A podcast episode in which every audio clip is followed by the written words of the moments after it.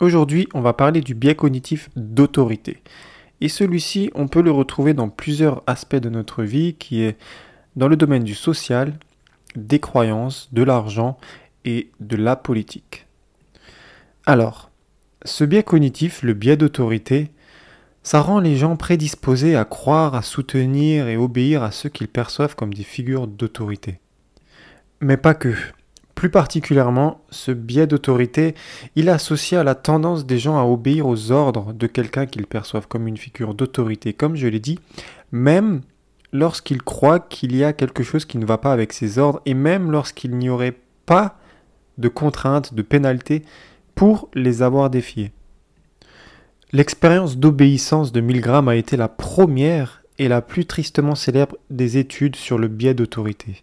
Et elle a été menée en 1961, si je ne dis pas de bêtises, par Stanley Milgram. C'était un professeur de psychologie à l'université de Yale.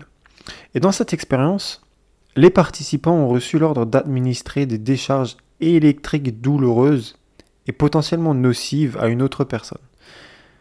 Et beaucoup d'entre eux l'ont fait même lorsqu'ils estimaient que c'était mal et même lorsqu'ils voulaient arrêter, parce qu'ils se sentaient poussés par l'autorité perçue de la personne qui menait l'expérience. Voilà comment ce biais cognitif peut affecter les gens. Et on peut retrouver ça en version euh, géant, j'ai envie de dire, en version euh, mondiale, depuis deux ans avec la Covid. Je vais prendre un autre exemple. Par exemple, il y a une étude qui a révélé que les gens sont plus susceptibles de discriminer les minorités dans les situations d'embauche s'ils reçoivent une justification pour le faire d'une figure d'autorité. Et en plus, ce biais d'autorité pourrait également se manifester de manière plus subtile. Par exemple, voir une figure d'autorité s'engager dans une certaine forme de comportement négatif, comme dans le cas d'un patron rabaissant, euh, rabaissant à certains travailleurs, bah, ça pourrait rendre les autres plus susceptibles de faire d'eux-mêmes, même s'ils ne reçoivent pas d'ordre explicite de le faire. Et donc tu aurais plusieurs hypothèses, plusieurs raisons qui font que ce biais cognitif soit, soit impactant chez les gens, mais moi j'en tire personnellement qu'une seule conclusion, c'est que la grande majorité des gens est incapable de penser par soi-même. S'il n'y a pas quelqu'un qui leur dit comment penser, comment agir, ils sont totalement incapables de le faire par eux-mêmes. Donc pour sortir de cet état, en fait, il n'y a qu'une seule solution, c'est d'être conscient de son existence et du fait que nous pourrions nous sentir obligés de croire ou d'obéir à des figures d'autorité, même si on sait qu'on ne devrait pas. Avoir cette conscience-là qu'on existe, on est capable de réfléchir, on est capable de penser tout seul et que dans certaines situations, on peut vouloir se laisser tenter par ce biais cognitif. Déjà, ça c'est la première chose. Savoir reconnaître quand, on est sous, ce, sous cet effet, sous l'effet de ce biais cognitif. Ensuite, on peut augmenter la distance entre nous et la figure d'autorité.